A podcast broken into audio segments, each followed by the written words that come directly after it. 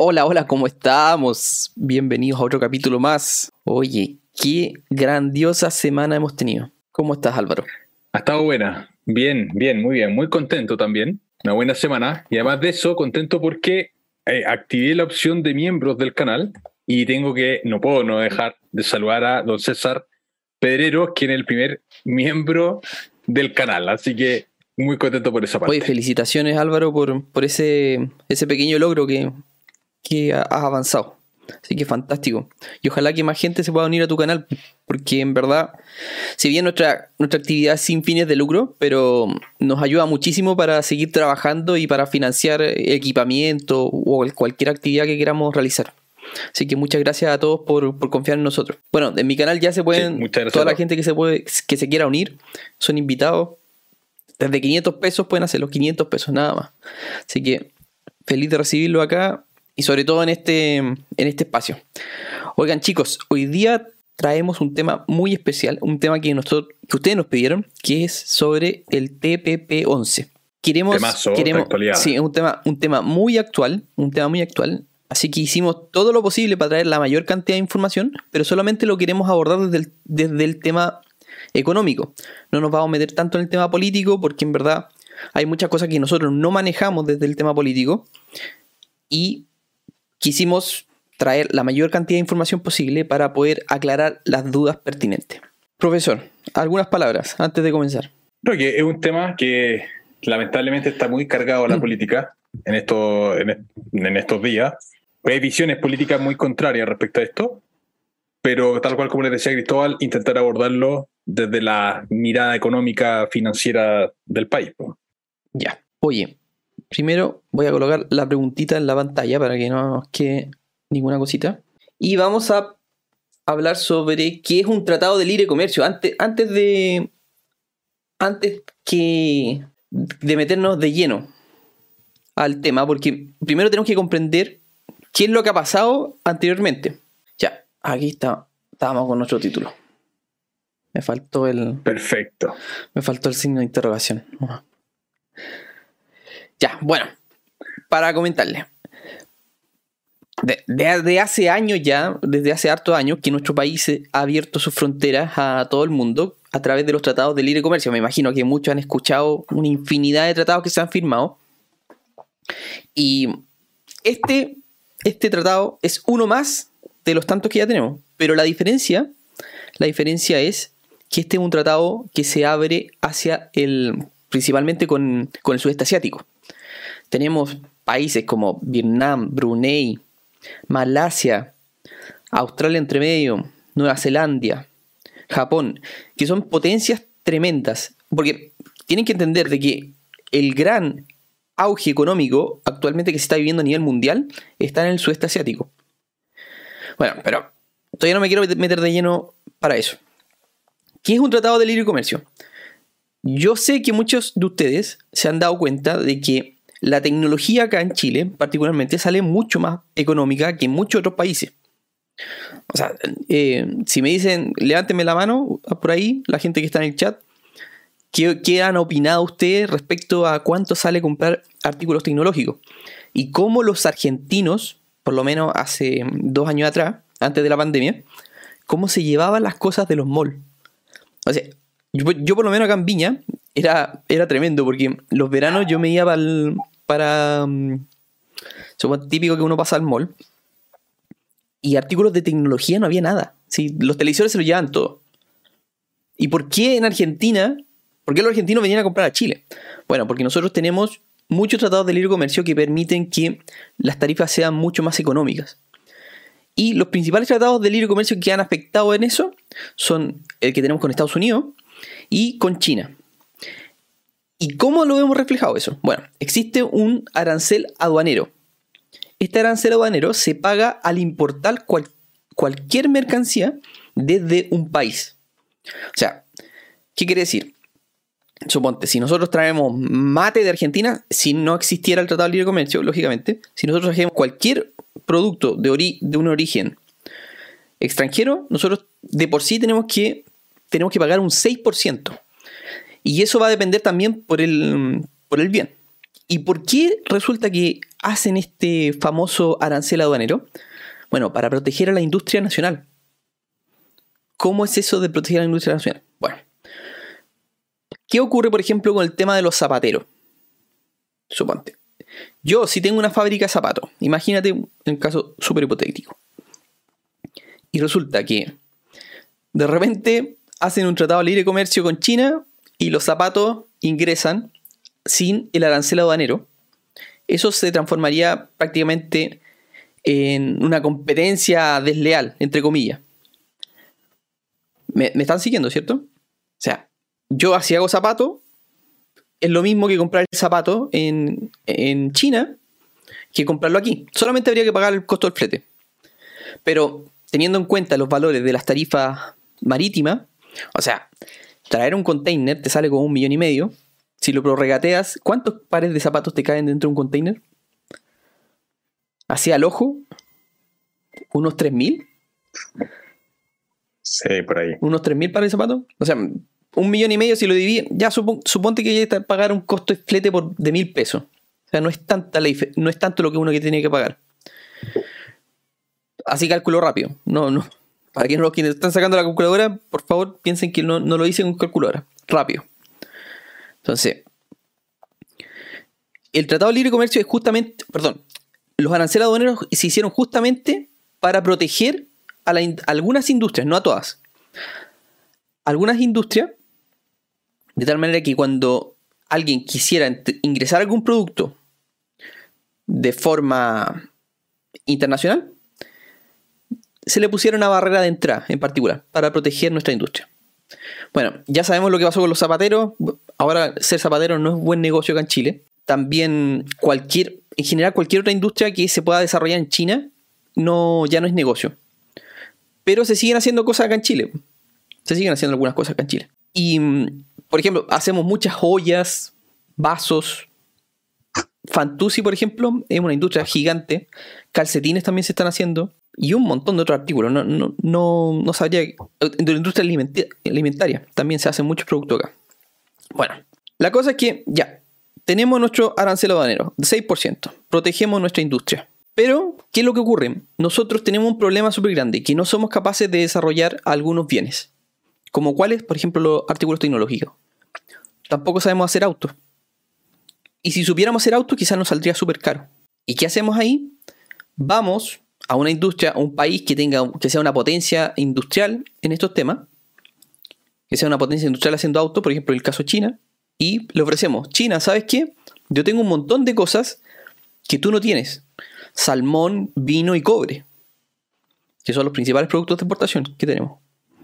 ¿Qué te parece si firmamos un acuerdo en donde tú puedas ingresar a mi país artículos sin arancel aduanero, cosa que puedan sea un mayor mercado y puedan adquirirse a mejores tarifas para, para la gente común y corriente. Y de, la misma forma tú puedes ingresar a tu país estos artículos. ¿Qué te parece? Luego de un montón de negociaciones, también se negocian por ahí becas y que algún otro tratado internacional, alguna, algún beneficio. Y se acuerdan que se van a bajar esos aranceles algunos se van a dejar a costo a arancel cero, u otros se van a dejar arancel a, mitad de precio, y así sucesivamente. Entendiendo de que los aranceles aduaneros, ya que sabemos todo que un arancel aduanero es para nivelar la cancha, para colocar barreras de entrada, y ahora lo que tratamos de pretender es con el TTP-11, TPP-11 es bajar esos aranceles, tendiéndolos a cero, porque realmente no van a, algunos casos no van a tender a cero, pero se pretende de aquí a 10 años, bueno, ya partió esto me parece hace como 4 años a correr, pero se pretende de aquí a 10 años por lo menos que esos productos tengan 3.000 productos, no, no esos productos, 3.000 productos tengan arancel cero en estos países. ¿Y cuáles son los productos que más nos beneficiamos? Es justamente todo lo que sea productos del salmón, derivados del cobre, vino embotellado, pisco y frutas, uva y un montón de otros productos. Pero ¿qué ocurre? ¿Por, qué, tiene la, gran diferencia este tratado con los otros tratados internacionales? Porque eso es más que nada el punto que podemos observar a diferencia de todos los otros tratados que son uno a uno, son bilaterales. Ahora es un gran acuerdo, es un gran acuerdo comercial. Resulta que se quiere fomentar el poder adquirir productos como materias primas para poder desarrollar otros productos derivados. Pongamos un ejemplo muy particular. Aquí se hace muchísimo ketchup. El otro día estaba escuchando la radio que había una, una empresa, no me acuerdo la empresa cómo se llama, pero eran especialistas en hacer ketchup y salsa de tomate. Y tenían unos, unos índices maravillosos de ventas de exportación. Y curiosamente, ellos compraban los tomates en el extranjero y acá en Chile. Y acá en Chile no podían comprar más porque, porque no, no había más. Pero claro, cuando ellos compraban en el extranjero, supongamos que estaban comprando en Brunei tomate. Compraban el tomatito, entraba a Chile, le agregaban un 6% de arancel, lo procesaban el tomatito, lo transformaban en botellitas de ketchup o botellitas de salsa de tomate, lo volvían a exportar, le cargaban ese 6% al, al, al importador en el extranjero y ese importador lo importaba y se le recargaba, si es que no era un país con tratado de libre comercio, se le recargaba un 6% adicional. ¿Entienden más o menos la dinámica? O sea, estamos pensando en que, suponiendo, desde este punto de vista, que estamos aumentando el costo del producto en un 13% más o menos, algo que competitivamente nos deja muy por debajo con otras industrias. Un 12% es muchísimo. ¿Qué ocurre ahora? Con este tratado, nosotros podemos, esta misma empresa que hacía salsa de tomate, puede comprar en Brunei o, o en Vietnam, puede comprar el tomatito, lo importa a Chile, arancel cero, lo procesa lo vuelve a vender y lo puede volver a vender en Vietnam o Brunei procesado en una botellita o un, sachet con arancel cero nuevamente. O puede, puede volver a exportarlo a Japón. Una cosa que muy curiosa, en, en Vietnam el, el arancel para importar vino es del 50%. O sea, tú tomarte una botella de vino en Vietnam, más del 30% estás, pagando arancel aduanero de la botella que estás consumiendo. Ahora, con este tratado, automáticamente te va a bajar ese 30% y va a ser súper positivo para el consumidor. ¿Qué va a ocurrir con eso? Se va, como el vino chileno es muy famoso, se va a consumir mucho más vino chileno en el extranjero. La empresa que importa el vino en e, dicho país va a requerir mayores cantidades y a su vez va a mejorar positivamente los ingresos de nuestra economía. Eso es a grueso modo cómo va a impactar este tratado de libre comercio. ¿Qué tal? ¿Qué te parece Álvaro? Bien, algunas cosas de, de complementar que los aranceles son impuestos de, importación y la política fiscal de, todos los países en el fondo tienen como misión, cuando hablamos de impuestos, siempre la misión de los impuestos suele, eh, suele pensarse como en la recaudación fiscal. Pero existen otras funciones de los impuestos, particularmente de los aranceles, que pueden ser prohibir actividades económicas o fomentar actividades económicas. Entonces, por ejemplo, si es que el, Estado chileno decidiese prohibir la producción de uva en Chile, lo que podría hacer es bajar fuertemente los aranceles a la uva, de tal manera que nosotros como consumidores podamos importar uva del extranjero. Entonces, en general, lo que se hace con los aranceles nacieron también, los tratados de libre comercio, perdón, para que los países usen sus ventajas comparativas. Si yo soy bueno produciendo uva y el otro es bueno produciendo tecnología, bueno, ¿por qué yo voy a producir tecnología si no es mi fuerte? Y el otro que no sabe producir uva, ¿por qué va a producir uva si no es su fuerte? No tiene la, capacidad. Entonces, enfoquémonos en lo que somos especialistas y después comercializamos con barrera eh, cero. Eso, es un poco la, una de las funciones. Pero la otra función es fomentar actividad económica. Si nosotros queremos fomentar cierta actividad económica, podemos aplicar un arancel. Si queremos desarrollar la industria zapatera en Chile, aplicamos un arancel a la importación del zapato.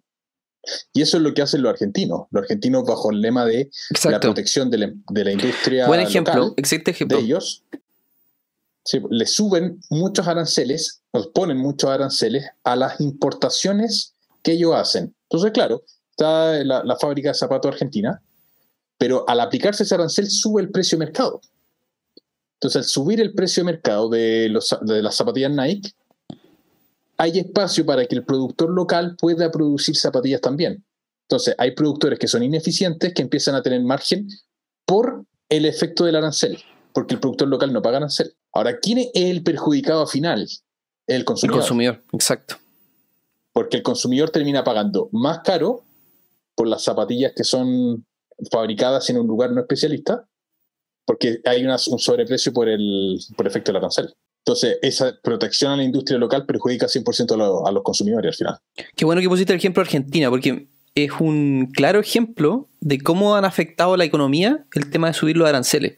Y tienen una política, los argentinos, de protección, de protección de la industria, en donde los aranceles, pero destruyeron prácticamente el comercio internacional. Tratan de hacer todo ellos, todo, absolutamente todo. Claro, y eso tiene un contra de... O sea, eso lo paga el consumidor al final. Lo paga el consumidor, exacto. Y eso se traduce también en, temas de inflación. Oye, aquí tenemos algunas preguntas. Bueno. A ver, vamos leyendo. Aquí Rick, ¿cómo estamos? Rick, Rick TD, siempre está acá presente en los directos. Dice, cuenta, el vino se lo están llevando a granel. Ahora en botella de acero inoxidable. En botella en allá más barato. Claro, es que hay muchas formas de, de llevarse el vino. Hay muchísimas. Sí, hay, muchas. De hecho, son dos negocios que son distintos. Eh, ese es un negocio que yo conozco de cerca, porque en la universidad donde trabajo, en la escuela de agronomía, trabajo con varios enólogos. Y de hecho me ha tocado organizar giras de estudio mucho a viñas. No, y, son dos negocios completamente distintos. El de la el vino granel y el vino embotellado. Y el vino granel es mucho mejor negocio. Es que ocupa, menos espacio. Porque cuando en, en botellas mm y llevas botellas, en términos logísticos está llevando mucho, mucho aire. En cambio, cuando llega el vino en galones, allá en vasas, todo, te cambia completamente la logística. Y es mucho más barato. Sí, pues de, hecho hay algunas, hay algunas viñas que están integrándose verticalmente y lo que hacen es exportar el vino granel y tienen una oficina en, no sé, pues en China con un ruta aparte, pero que compra el vino granel y lo embotella allá. Y no es descabellado también pensar de que van a haber empresas vitivinícolas que se van a poner en, estos países. Porque ya, ya es un hecho que este, este tratado lo van a firmar sí o sí. Entonces, y hablar como en industrias como Australia, que son enormes países, que comercios enormes, no es descabellado que pongan una industria allá, transporten el vino a granel y allá tienen la envasadora. Sería simpático. de hecho, el TPP-11 es un acuerdo bien grande. ¿eh? Es, enorme. Son 11 países. eran 12. países eran 12. Eran 12 países. Estaba Estados Unidos y Estados Unidos se, bajó. Se bajó. Se bajó justamente por lo mismo que estamos hablando, porque resulta que estaba Trump con el tema de la protección de la industria nacional. Porque ocurre lo mismo.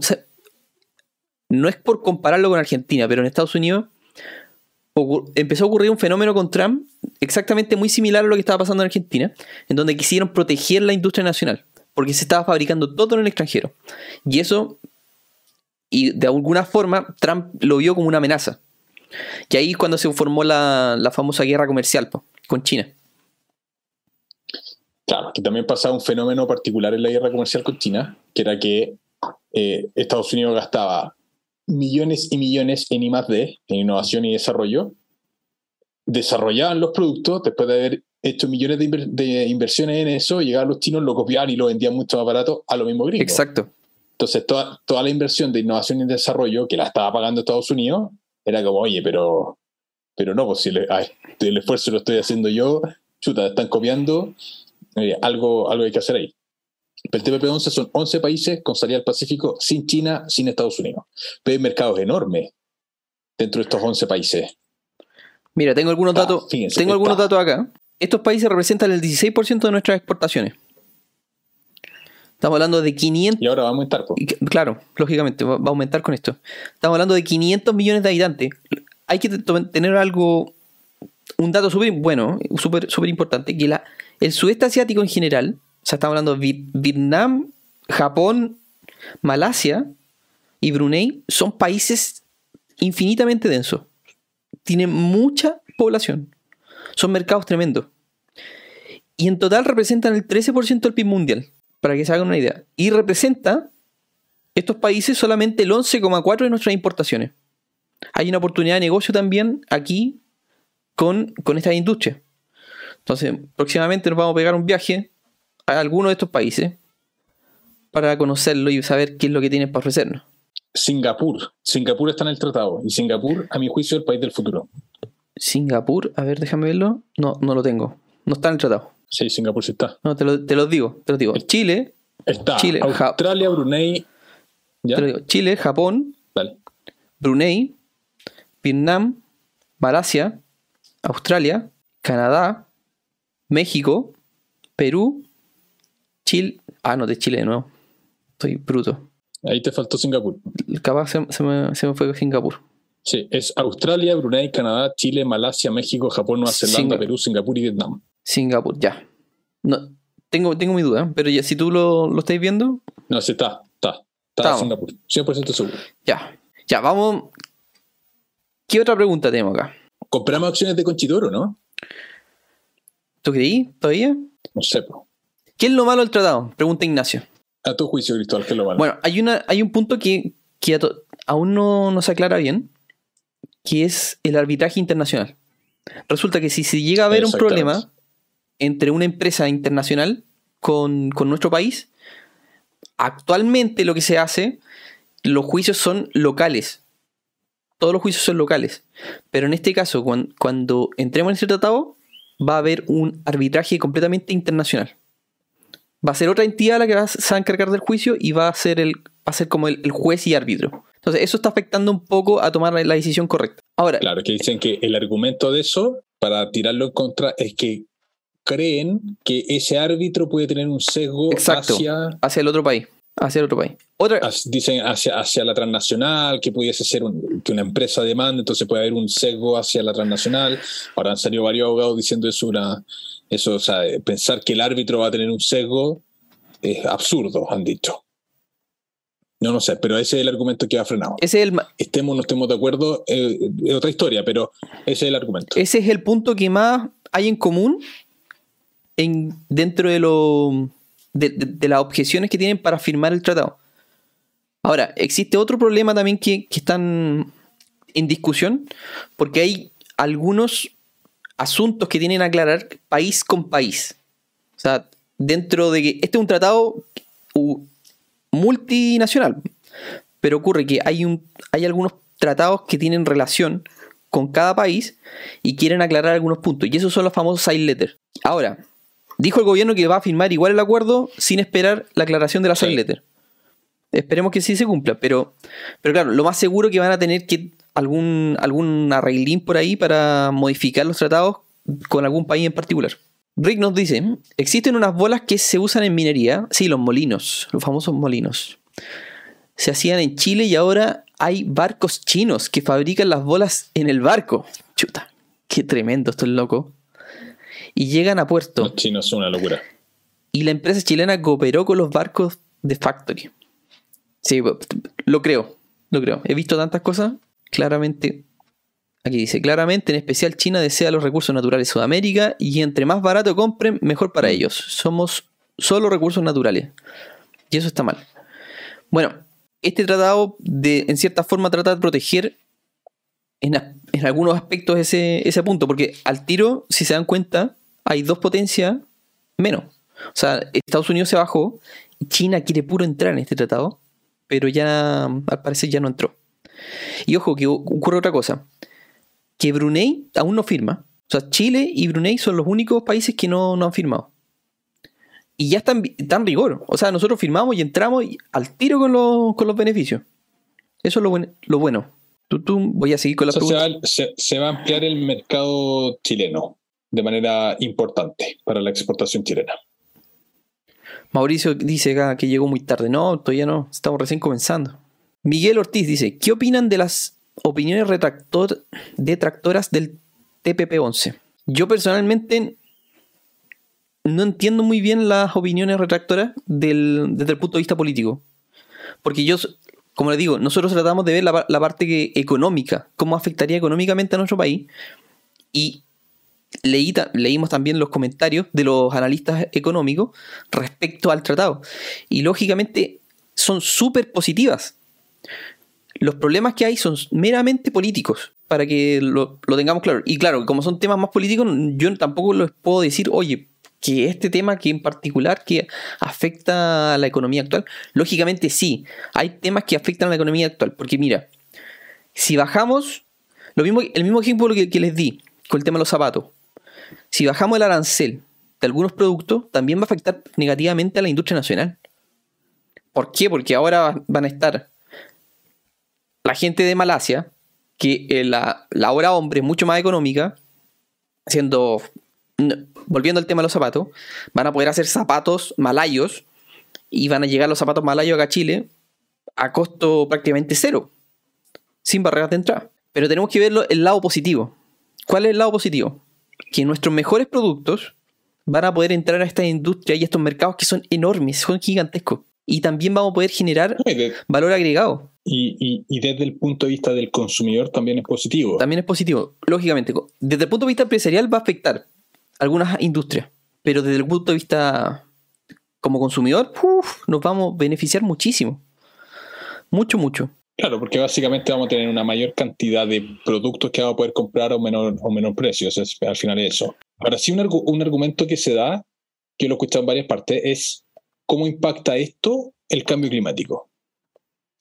Porque hay un incremento tan grande, dicen, en el comercio internacional en el Pacífico, que eso puede tener un impacto ambiental importante.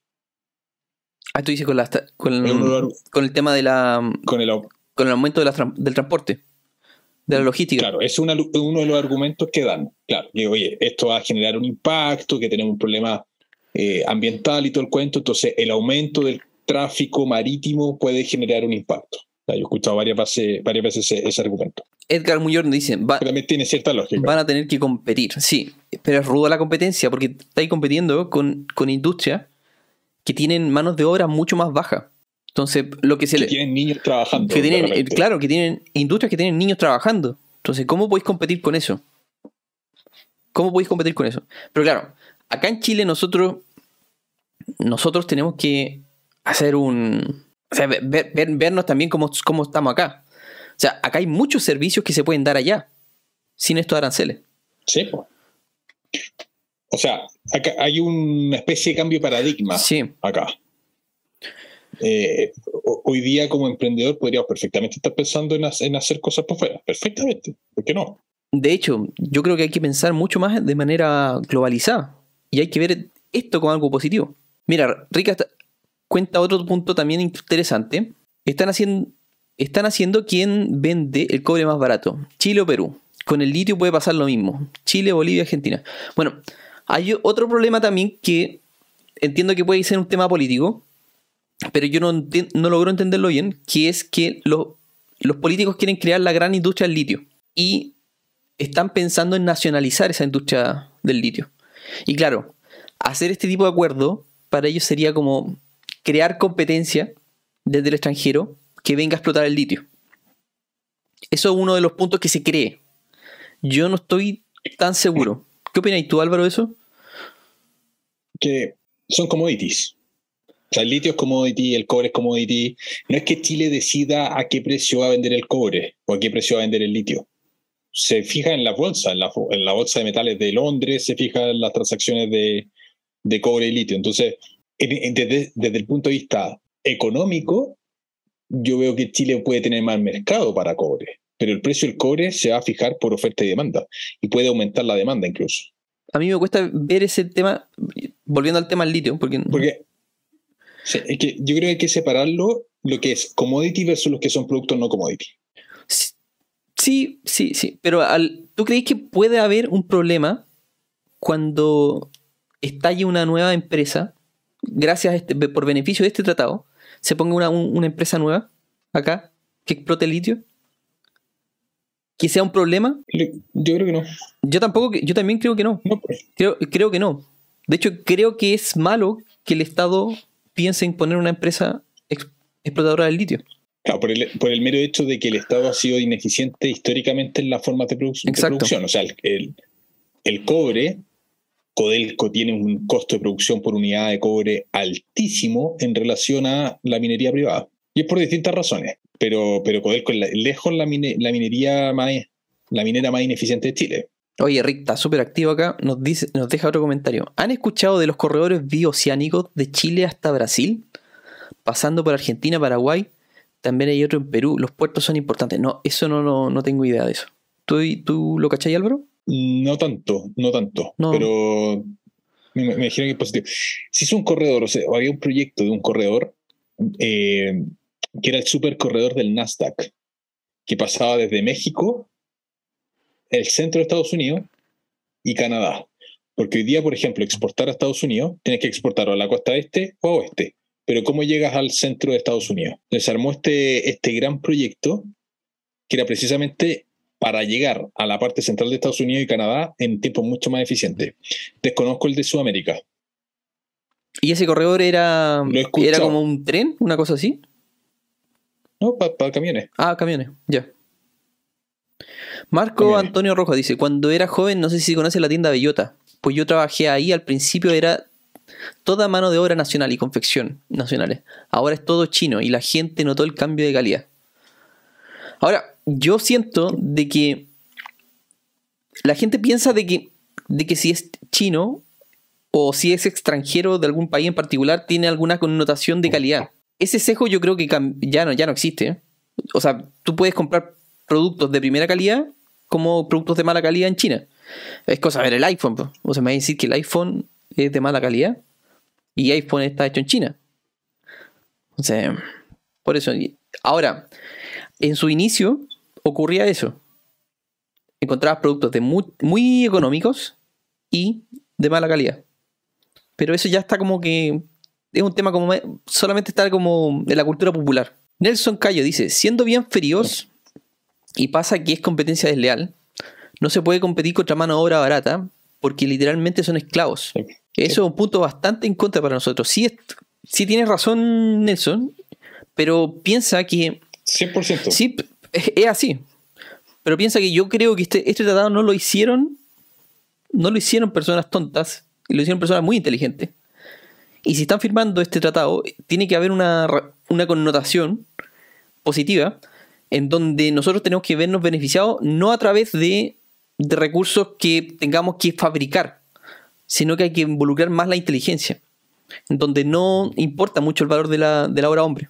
O sea, por ejemplo, productos tecnológicos. Hay muchas, muchas cosas que se pueden hacer. O mm, lo mismo que te digo, todo lo que sea manufactura de productos alimenticios, esos son líneas de producción.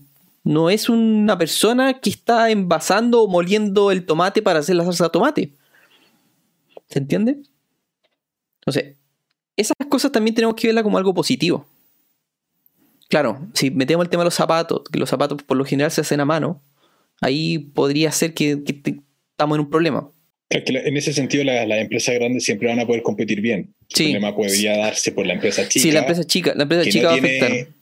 La empresa chica le va a afectar. Y- no- pero también se- la empresa chica se puede reinventar más rápido. O sea, yo te digo que el vendedor de zapatos, ese vendedor de zapatos que quebró con la, con la llegada del, del Tratado de Libre Comercio con, con China cuando se firmó, sea, lógicamente tenía que haber estado atento y haberse reinventado.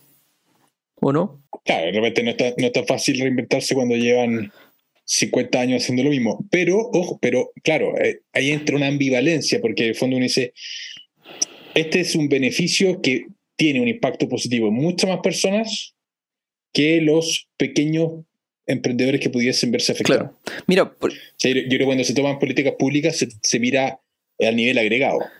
Y tener estos, estos tratados podría beneficiar a muchas más personas en términos de precio, mucho más consumidores, que particularmente algunos, eh, al- algunas personas. yo le- les voy a Yo contar. así, es frío, es frío y mirar Excel. voy- estamos de acuerdo, o sea, es una, una decisión fría. pero tiene un impacto mayor hacia, la- hacia el consumidor. Yo les voy a contar la historia. Resulta que mi mamá trabajó casi toda su vida en Monarch. Monarch, la empresa, no sé qué significa, parece empresa de calcetines nacional, algo así significa. Bueno, la cosa es que los calcetines eran, se fabricaba todo aquí, en Chile. Y resulta que cuando firmaron el Tratado de Libre, Comercio con China, vieron, por así decirlo, una oportunidad en vez de una amenaza, el tema del Tratado de Libre Comercio con China. Y fueron a China a buscar eh, fábricas que pudieran fabricar los calcetines a un menor costo. Y tal vez, quizás le salía lo mismo, pero el hecho de que tú des- pudieras trasladar toda esa responsabilidad de fabricación a un tercero era un alivio a nivel empresarial. Entonces, puede que se hayan... Perdón, que me traslapo. Puede que esto sea una oportunidad también para las empresas chicas. Hoy si ahora es muy fácil hacer acuerdos con empresas de forma internacional, siendo una pequeña pyme. Eso es lo, bonito de lo que se está haciendo hoy en día. No tienes que ser un gigante monstruoso para ir y ponerte a hacer zapatos. O ponerte a hacer calcetín en este caso. O cualquier cosa, cualquier producto en, en general. Tú siendo una pequeña empresa puedes ir a negociar con, con un chino o puede ser con un vietnamita, con quien sea, malayo, y pedirle que te haga tus productos. Eso es lo bonito. Entonces, al final del día, todo lo que pueda romper paradigmas y cambios puede, va a generar siempre estresores, pero, Pero va a traer una oportunidad al final. si lo- pero son oportunidades al final. Claro. O sea, todo problema tiene oculta una oportunidad. Exacto. Ed- Edgar dice, al final esas materias primas se acaban. Es mejor explotar ese recurso rápido antes de que se pierda el valor de la creación de otras tecnologías. Oye, o- ojo otra cosa, que este acuerdo también nos sirve a nosotros para nosotros comprar materia prima. O sea, eh, si nosotros necesitamos una materia prima en particular, podemos comprarla en Brunei o Vietnam o donde sea, la compramos, la adquirimos a costo, sin ar- arancel cero, la procesamos y la volvemos a vender al extranjero. Y si la compran estos países que están dentro del holding de- del tratado, la pueden volver a adquirir con arancel cero. Entonces, esa era una de las cosas que pasaba antes de los tratados de libre comercio. Que nosotros teníamos que adquirir materias primas, pagar aranceles, sacar el, el producto terminado. La otra empresa, oh, perdón, la- en el otro país se tenía que volver a pagar el arancel. Y así era un círculo vicioso. Que encarecía mucho. Se encarecía mucho. Se encarecía muchísimo. Imagínate ahora, perfectamente nosotros podríamos fabricar piezas de, de autos evitando el problema del arancel. No hace, qué sé yo, el parachoque. po. Fabricamos solamente parachoque. Traemos el- las, ma- las materias primas, procesamos el parachoque, lo volvemos a exportar a la empresa que ensambla el, el auto completo. Se puede dar también. Entonces, hay- oportunidades también. Hay oportunidad, hay oportunidad. Rick nos dice de nuevo, Rick está- súper prendido. Uf, ¿cómo escribe Rick? Brasil necesita sacar sus productos a Asia por Chile o Perú. Y Argentina necesita el Pacífico. Sí, es cierto, es cierto, aunque, aunque igual tienen otra forma. Oye, en Perú se construyó un puerto recién enorme. Lo construyeron los chinos. Una cosa, dicen que monstruosamente grande. El puerto San Antonio, que teóricamente ser el más grande de Latinoamérica, no, no es uno nuevo en Perú. Eso no lo, no lo sabía. No lo sabía. Un nuevo puerto en Perú, enorme. Vamos con la, sigamos con la pregunta. En Chile hay que impulsar el lobby logístico, mirando hacia la independencia alimentaria, ya que las materias primas se acaban. Bien, bien dicho. Oye, ¿qué otro tema tengo acá? Claro, eh, eh, ese es un tema el de la independencia alimentaria. La independencia alimentaria es producir básicamente para autoconsumo. El punto es que la producción de alimentos tiene requerimientos edafoclimáticos, en castellano, de suelo y clima, que no necesariamente nosotros podemos tener todo eso. Chile es un país chico en, en- en el sentido agrícola. Pensemos Argentina. Argentina es muchísimo más grande. Nosotros gran parte del trigo lo importamos de Argentina. Nosotros producimos trigo, es el principal producto alimenticio que se produce en Chile. Por lejos, 300.000 hectáreas de trigo.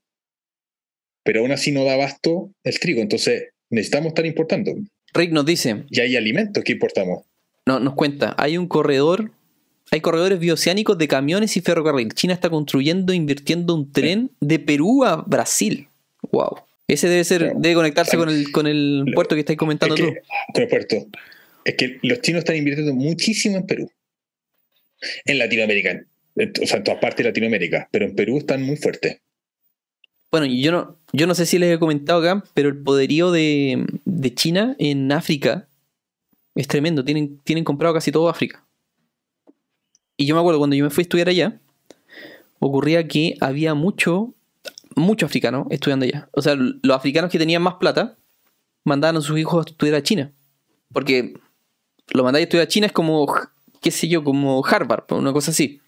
Vuelven y tienen cargos tremendos porque hablan chino, hablan suajili y su idioma nata- eh, del, del país. po. Por lo general hablan inglés, francés. Entonces, tienen muchas oportunidades cuando, cuando van a estudiar a China. Y hace pero muchos años que empezaron a ap- apoderarse de todo lo que sea Brasil. Perdón, todo lo que sea África. Y claro, no habían entrado acá. No tengo idea por qué. Pero de a poquito empezaron a entrar a- ahora. Y algunas empresas habían, se han posicionado. Por ejemplo, Huawei está, bien posicionado en las, telco. Y ahora alguna empresa alimentaria. China está creciendo, pero expandiéndose Se está territorialmente. expandiendo, claro. Pero no- es justamente lo que no, Sí. ha hecho, no han hecho los otros países. Gabriel Rus nos dice, que, dile, cu- cu- termina de contar. O sí. es que los chinos tienen políticas estatales crecer. Entonces, por ejemplo, hay un emprendedor chino que se quiere venir a Chile y el Estado es el que te presta plata para venir para acá. Cáchate, po. Es un- es una política muy, muy distinta al, al resto. Gabriel Rus nos dice, el acuerdo agrupa a un mercado de alrededor de 500 millones de personas, representando el 13% del PIB mundial. Sí, Sí. sí, esos datos fueron los que, los que hablamos al comienzo. Jessica Lemun dice, ¿saben algo de lo que va a pasar con las semillas criollas? Escuché algo hace muchos años que era perjudicial para la mantención de semillas crio- criollas y de pe- los pequeños agricultores. ¿Qué te cachai tú, Álvaro? Tú que estás ahí en el mundo de la tierra. Sí, sí, va a ser, va a ser más, más complejo porque vamos a poder importar semi- muy fácilmente semillas de afuera y reemplazar las semillas que se usan acá para producir alimentos. ¿Qué, qué problema hay con la semilla, Álvaro? Hay algunas variedades que están protegidas, que son propias de acá. Se va a estandarizar un poco la, la es como la alimentación mundial en ese sentido. Porque, por ejemplo, dentro del trigo, hay distintas variedades de trigo. Claro. Dentro de la uva hay vari- distintas variedades de uva. Existen distintas variedades. Entonces las semillas se tiene cierto temor de que empresas como Monsanto o Bayer, que son las más grandes de esto, puedan ir expandiendo sus semillas y que se pierda la, la, la genética nacional en ese sentido. Oye, no le gusta a mí. Explicándolo en fácil. No le gusta mi ejemplo el parachoque. Están. Elías dice fabricar parachoques, po, dice.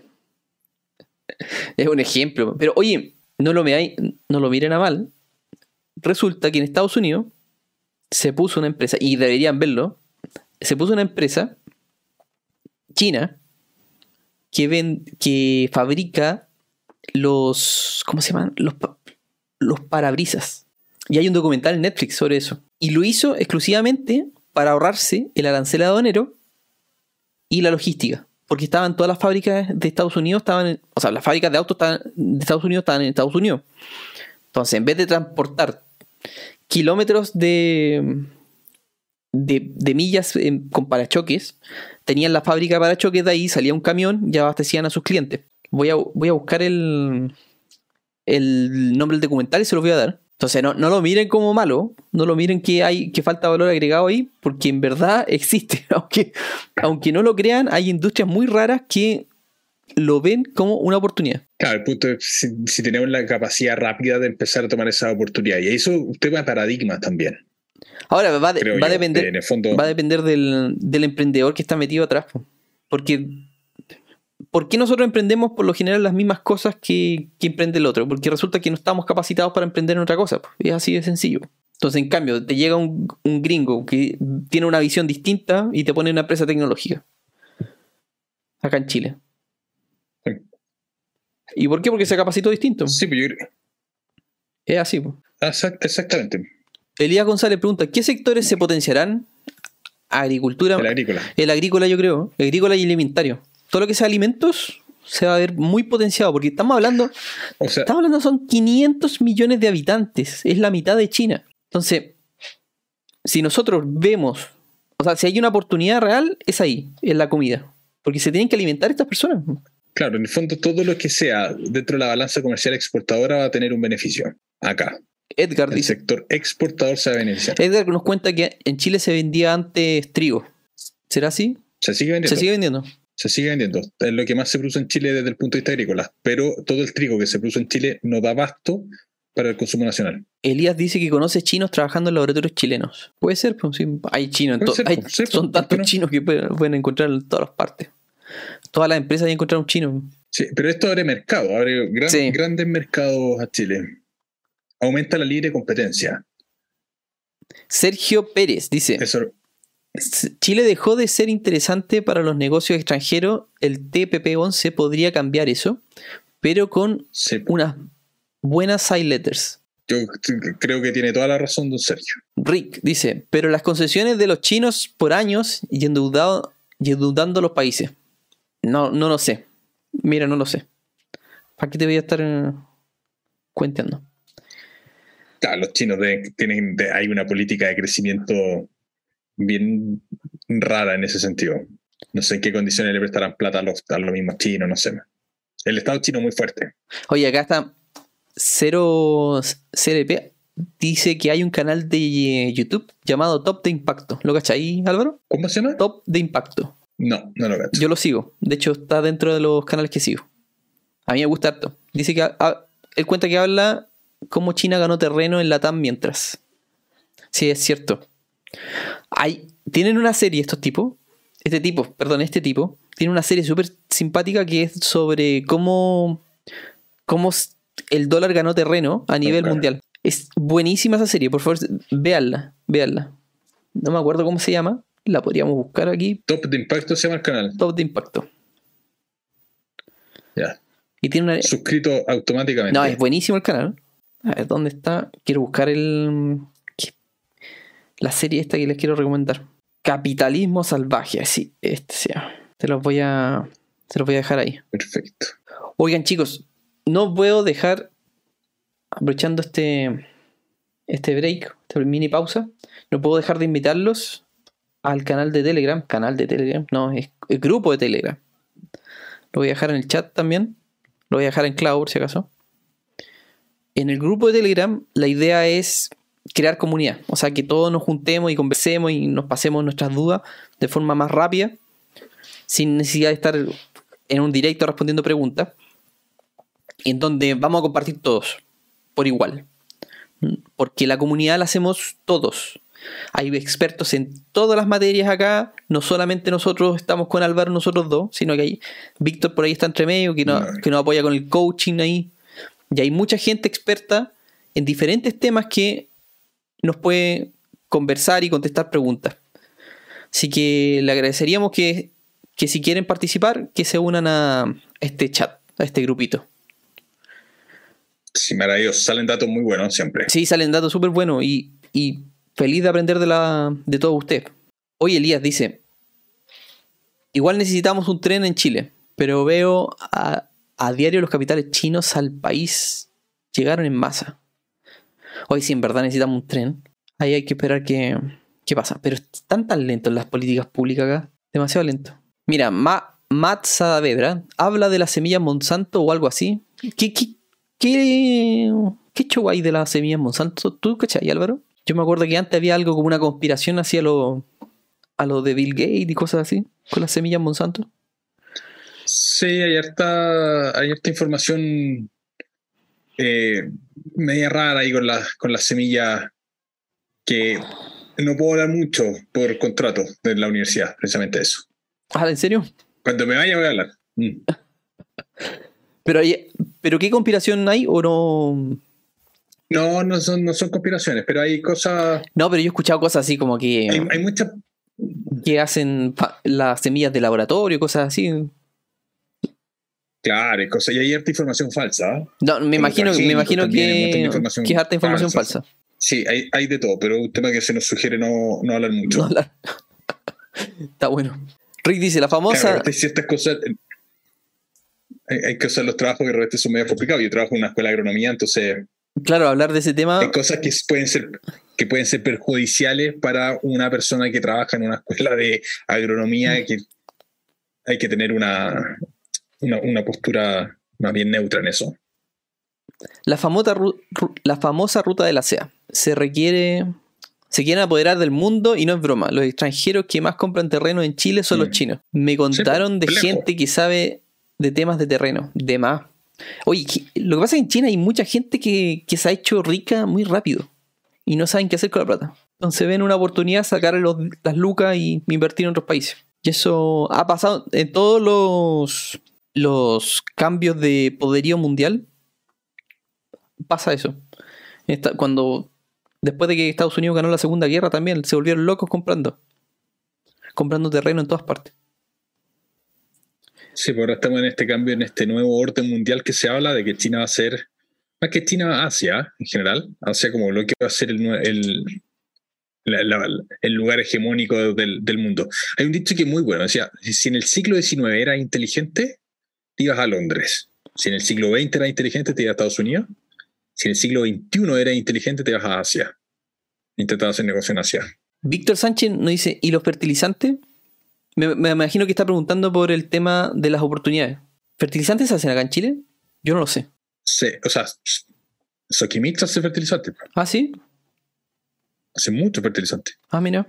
Yo no, no, no cachaba. Soquimix hace muchísimo. Mira, ahí está Gamerland, nuestro fiel auditor. ¿Cómo está Qué Gamerland? grande Gamerland. ¿Qué más? Rick está pero on fire hablando sobre China. Tomás Lara dice, es tiempo de innovar y pensar en, en una buena idea. Bien, buen- sabias palabras. Y Marcos Roja dice, siento que desde el estallido social, sin querer meterme en política, se siente como que el país se fue a un congelador. No se ve mucho progreso en estos últimos años. Mm, No lo sé. No lo sé. ¿Qué opinas tú, Álvaro? Concuerdo.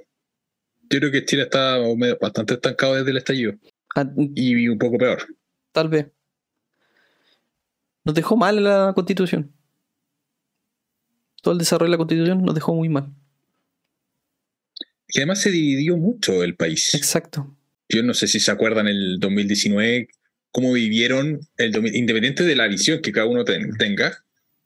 Yo creo que era hasta muy difícil conversar con personas que pensaran distinto. No, y tener reuniones, me imagino Yo- que mu- muchos tenían reuniones de amigos complejas. Hay mucha gente apasionada Sí, en los temas de política. Sí, les voy a contar una anécdota universitaria. La carrera de agronomía siempre fue una carrera muy unida en general. Los, los agrónomos son buenos para tomar, para el asado y todo el cuento. Vino el estallido y se fragmentó en dos polos súper marcados. A tal punto que de repente se rayaban los autos.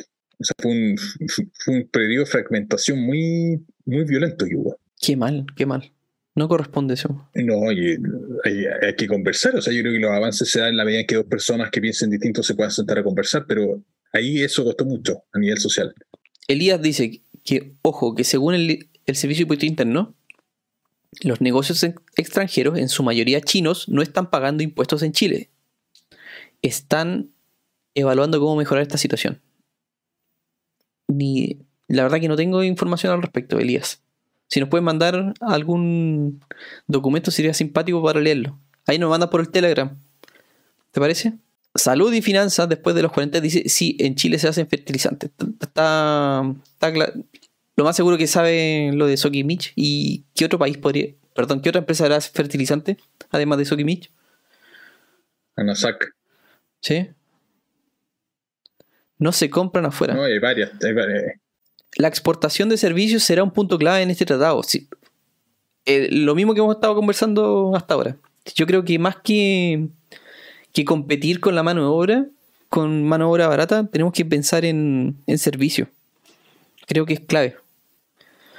O sea, todo lo que sea tecnología, desarrollo, servicio financiero, toda esa industria yo creo Bueno, que va- se va a potenciar muchísimo. Chile era, en, en temas de servicios financieros, era la, la punta de Latinoamérica. Servicio en general. Chile es- tiene que ser un país de servicio. Porque si bien tenemos mucha materia prima, eso tiene un límite. Y el servicio no. El servicio muchas veces surge de la creatividad. Entonces ahora se nos pueden abrir mercados para servicios. Ricky está, está contando. ¿Cuántos malls chinos en las ciudades y restaurantes? Oye, sí, en verdad, ¿cuántos malls chinos? Qué fácil poner No, mall, está lleno. poner mall chino. Oye, son enormes las tiendas. Tremendas tiendas. ¿Cuáles los de Guangzhou? Sí, se cuancho. Guangzhou, como se diga. Cuancho. Vamos a anotar acá. Juan. ¿Y de, de dónde? ¿Por qué, ¿Por qué decís que son de allá? ¿Cómo? ¿Por qué decís que, que son de allá? No, no, no, te, pre- te preguntaba cómo son los de allá. Porque ese parece que es una cosa impresionante. No, es que, es que el mall chino ese que, que nosotros vemos acá no, no, no existe en China. po. Sí, o sea, es- esa es la proporción, eso iba, que acá si bien hay hartos muy chinos, debe ser ínfimo, no existe no, una, una escala completamente irrisoria. Allá me llama la atención de que los malls, los centros comerciales como tales, no son para la gente clase media, ¿me cachai? O sea, son para gente que tiene mucho dinero. O sea, no hay tiendas así como, qué sé yo, Adidas, no, no te vaya a comprar una zapatilla de, de 40, 50 lucas. O sea, un pantalón te cuesta en esas tiendas, estamos hablando 200 mil pesos, una cosa así. Pero no, no en todas partes. po. Hay locales, hay sectores por, propiamente diferentes lugares, en donde está como el barrio, como tipo persa, esa onda. Donde encontráis productos muy baratos. Y ahí encontráis hasta el pantalón de 5 lucas. Pero son bien marqueros, en verdad. Son bien marqueros. Oye, ¿qué más? ¿Dónde estamos? Perdón, me estoy perdiendo acá. El chat ya se volvió loco de nuevo.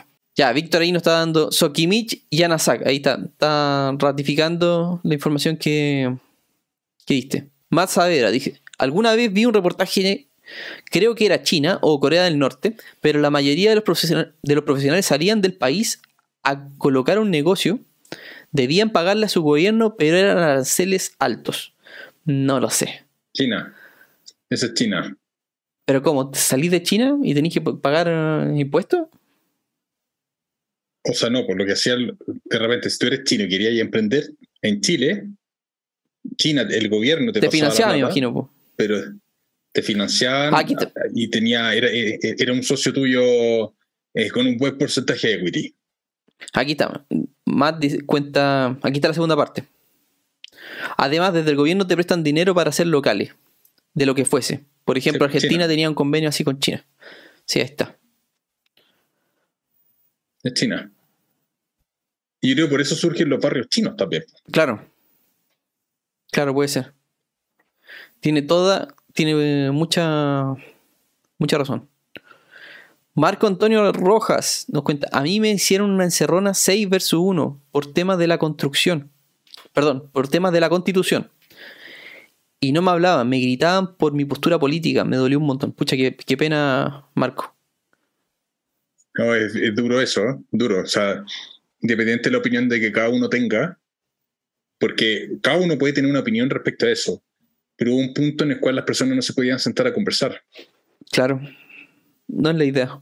Torín dice, si el TPP baja los aranceles a 3.000 productos, lo que beneficia al consumidor con precios más bajos, originando mayor Sí. poder adquisitivo, esto no originaría mayor más inflación, no porque bajarían los productos.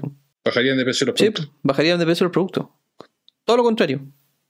Be- beneficiaría hecho, el- alen- el- alen- alentaría el proceso inflacionario. Lo que sería súper beneficioso. claro, de hecho, como, como van a entrar más productos, lo que está ya acá va a tener que modificarse, tirar su precio para abajo. Exacto. Exacto, exacto. Rick nos cuenta, China se llama Chongguo, nación del centro. Sí, así se llama. Exacto. No tengo idea. No sé si se... ¿Qué es? Es que lo que pasa es que China, en chino, no se dice China, se dice Chongguo. ¿Cachai? Todos los días se venden cosas nuevas. Chongwo. Exacto. Y significa, tiene un carácter súper simpático. Tiene como una, una cajita con una raya, una raya en el centro. Entonces, eso es la mitad de algo. Y al lado tiene el carácter del país. Entonces lo vamos a poner acá para mostrárselo a todos. Chong. Wow. Entonces, ahí salió la pantalla. Y esa cajita, la primera, el primer carácter, significa mitad. Y la el segundo carácter significa país. Entonces, el país del medio. Eso significa. Ahí para que, para que lo sepan. Mira tú. Bueno, bueno, chicos, ya estamos terminando la transmisión. Si quieren hacer alguna preguntita antes de, de finalizar, bienvenida. ¿Qué tema le gustaría la próxima semana? Sí, ¿Bolsa? Podrían contarnos qué tema le gustaría la próxima semana. Elizabeth nos cuenta que... A mí siempre me gusta hablar de, de, acciones, me gusta mucho ese tema. Los chinos son dueños de la pesquera del, del sur de Chile que están nuestras aguas. ¿Qué pesquera? Da el nombre, pues, Elizabeth. Quémate, quémate, vamos. Dex dice, antes de las votaciones, trabajo en óptica y un cliente, antes de comprarlo, me hizo esa pregunta. Y poco más amenazando que la respuesta que diera dependía de su elección de comprar. Ah, me, imagino que tiene, tiene relación con el tema apruebas o rechazas. De la prueba Claro, si rechazas o apruebas, te, no te compro. Qué mal. Bueno, ¿qué le gustaría? Podríamos hacer una encuesta, así como para finalizar, ya que nos quedan, nos quedan 10 minutos. Ya, ¿qué, tema, Álvaro? Cuéntate, ¿qué temas te gustaría? ¿Acciones? No, yo creo que la alternativa las ponga. A mí siempre, siempre tengo el seco a, a, bolsa. Bolsa. A mí, me gusta mucho hablar de inversiones en general. Hablemos de bolsa. Pero a mí, a mí. No. A ti. Acciones. Acciones de Estados Unidos. De lo que sea. Ya. También podemos hablar sobre. Sobre. Bueno, podríamos hablar. Si estamos hablando de China, podríamos hablar de China. Hacer un capítulo completo a China. También. Mercado inmobiliario. A ver. Bolsa chilena. Bolsa chilena. Ya, a ver cómo van los temas. ¿Dónde se vota? Hablando de lo. ¿En el canal? Sí, en el canal. Hablaremos de lo inmobiliario en la región. Creo que acá en la quinta región se van a detener un montón los proyectos. Ya, aquí me voy. Se va, se va. Ya, se fue la, la encuesta. También puede que, puede que traigamos, traigamos algún invitado. Todavía no hemos definido qué vamos a hablar. Pero sector inmobiliario, mercado inmobiliario, va ganando, creo. Mira, ETF que pagan dividendos. Eso no, no también es un tema interesante. Entretenido tema. Mercado, no, Álvaro, vamos a tener que hablar de mercado inmobiliario. Va ganando por lejos el mercado inmobiliario. No, un tema que nos gusta a todos, parece. Y tiene muchas cosas en común. Voten, voten, voten. Vamos, voten.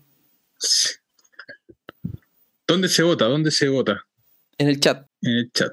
Oigan, chicos, y si alguien se anima, también como a ser, a ser invitado también, alguien que maneje otro tipo de, otra variante del mercado inmobiliario, nosotros feliz de recibirlo, porque nosotros hablamos más del mercado más tradicional de departamentos, pero hay cosas que son que son súper interesantes, de bodegas y estacionamientos, por ejemplo.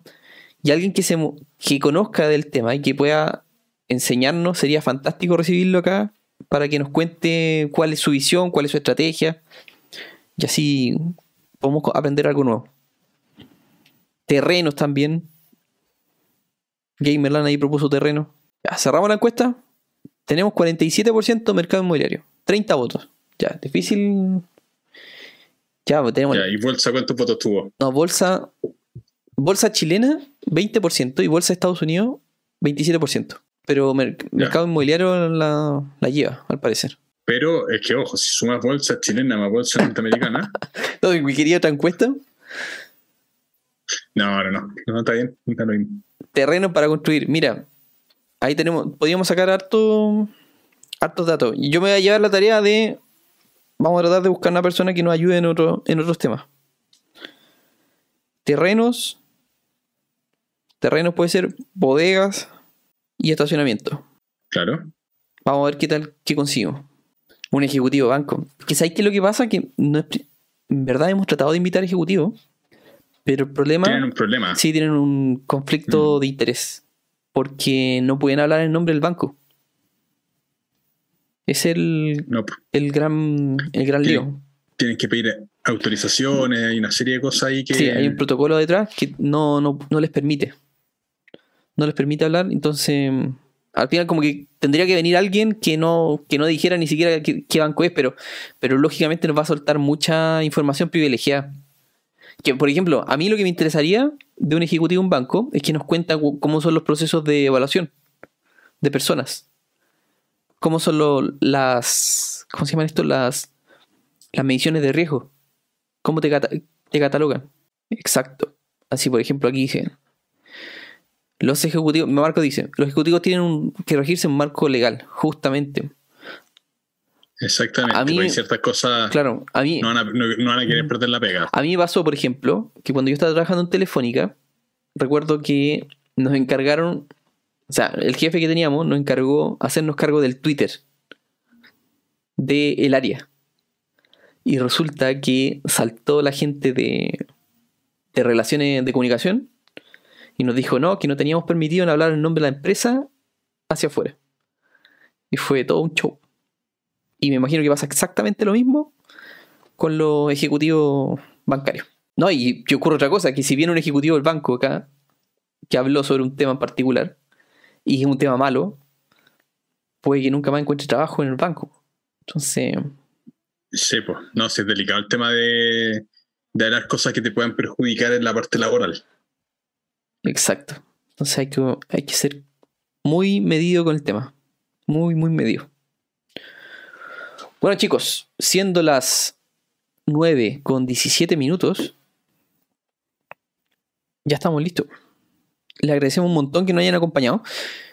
Desde ya los invitamos a que nos sigan en las redes sociales, en nuestro canal de YouTube, en el canal de Bratia y el mío de Primer Container. Y también que se que agreguen su que se incluyan en el canal de Telegram. Ahí se los voy a los voy a poner de nuevo. Ahí en el canal de Telegram para que para que podamos conversar y ahí puedan poner sus dudas y podamos conversar de en otra de otra forma, más cercanos. Perfecto. Así, eso Patricio dice que sea anónimo, sin cámara. Sí, también lo hemos Sí, habíamos, habíamos pensado que se ponga una máscara de un payaso y, claro. y con voz como distorsionada, pero, no nos vayan. No, pero tiene que haber alguien con la disposición primero. Pero si no hay. Si igual podemos dejarlo anónimo, si se puede hacer. Cosas se pueden hacer. Ya, chicos, los dejamos. Les agradecemos un montón que nos hayan acompañado el día de hoy. Y espero que les haya gustado el programa. Que estén súper Un bien. abrazo. Nos vemos, chau.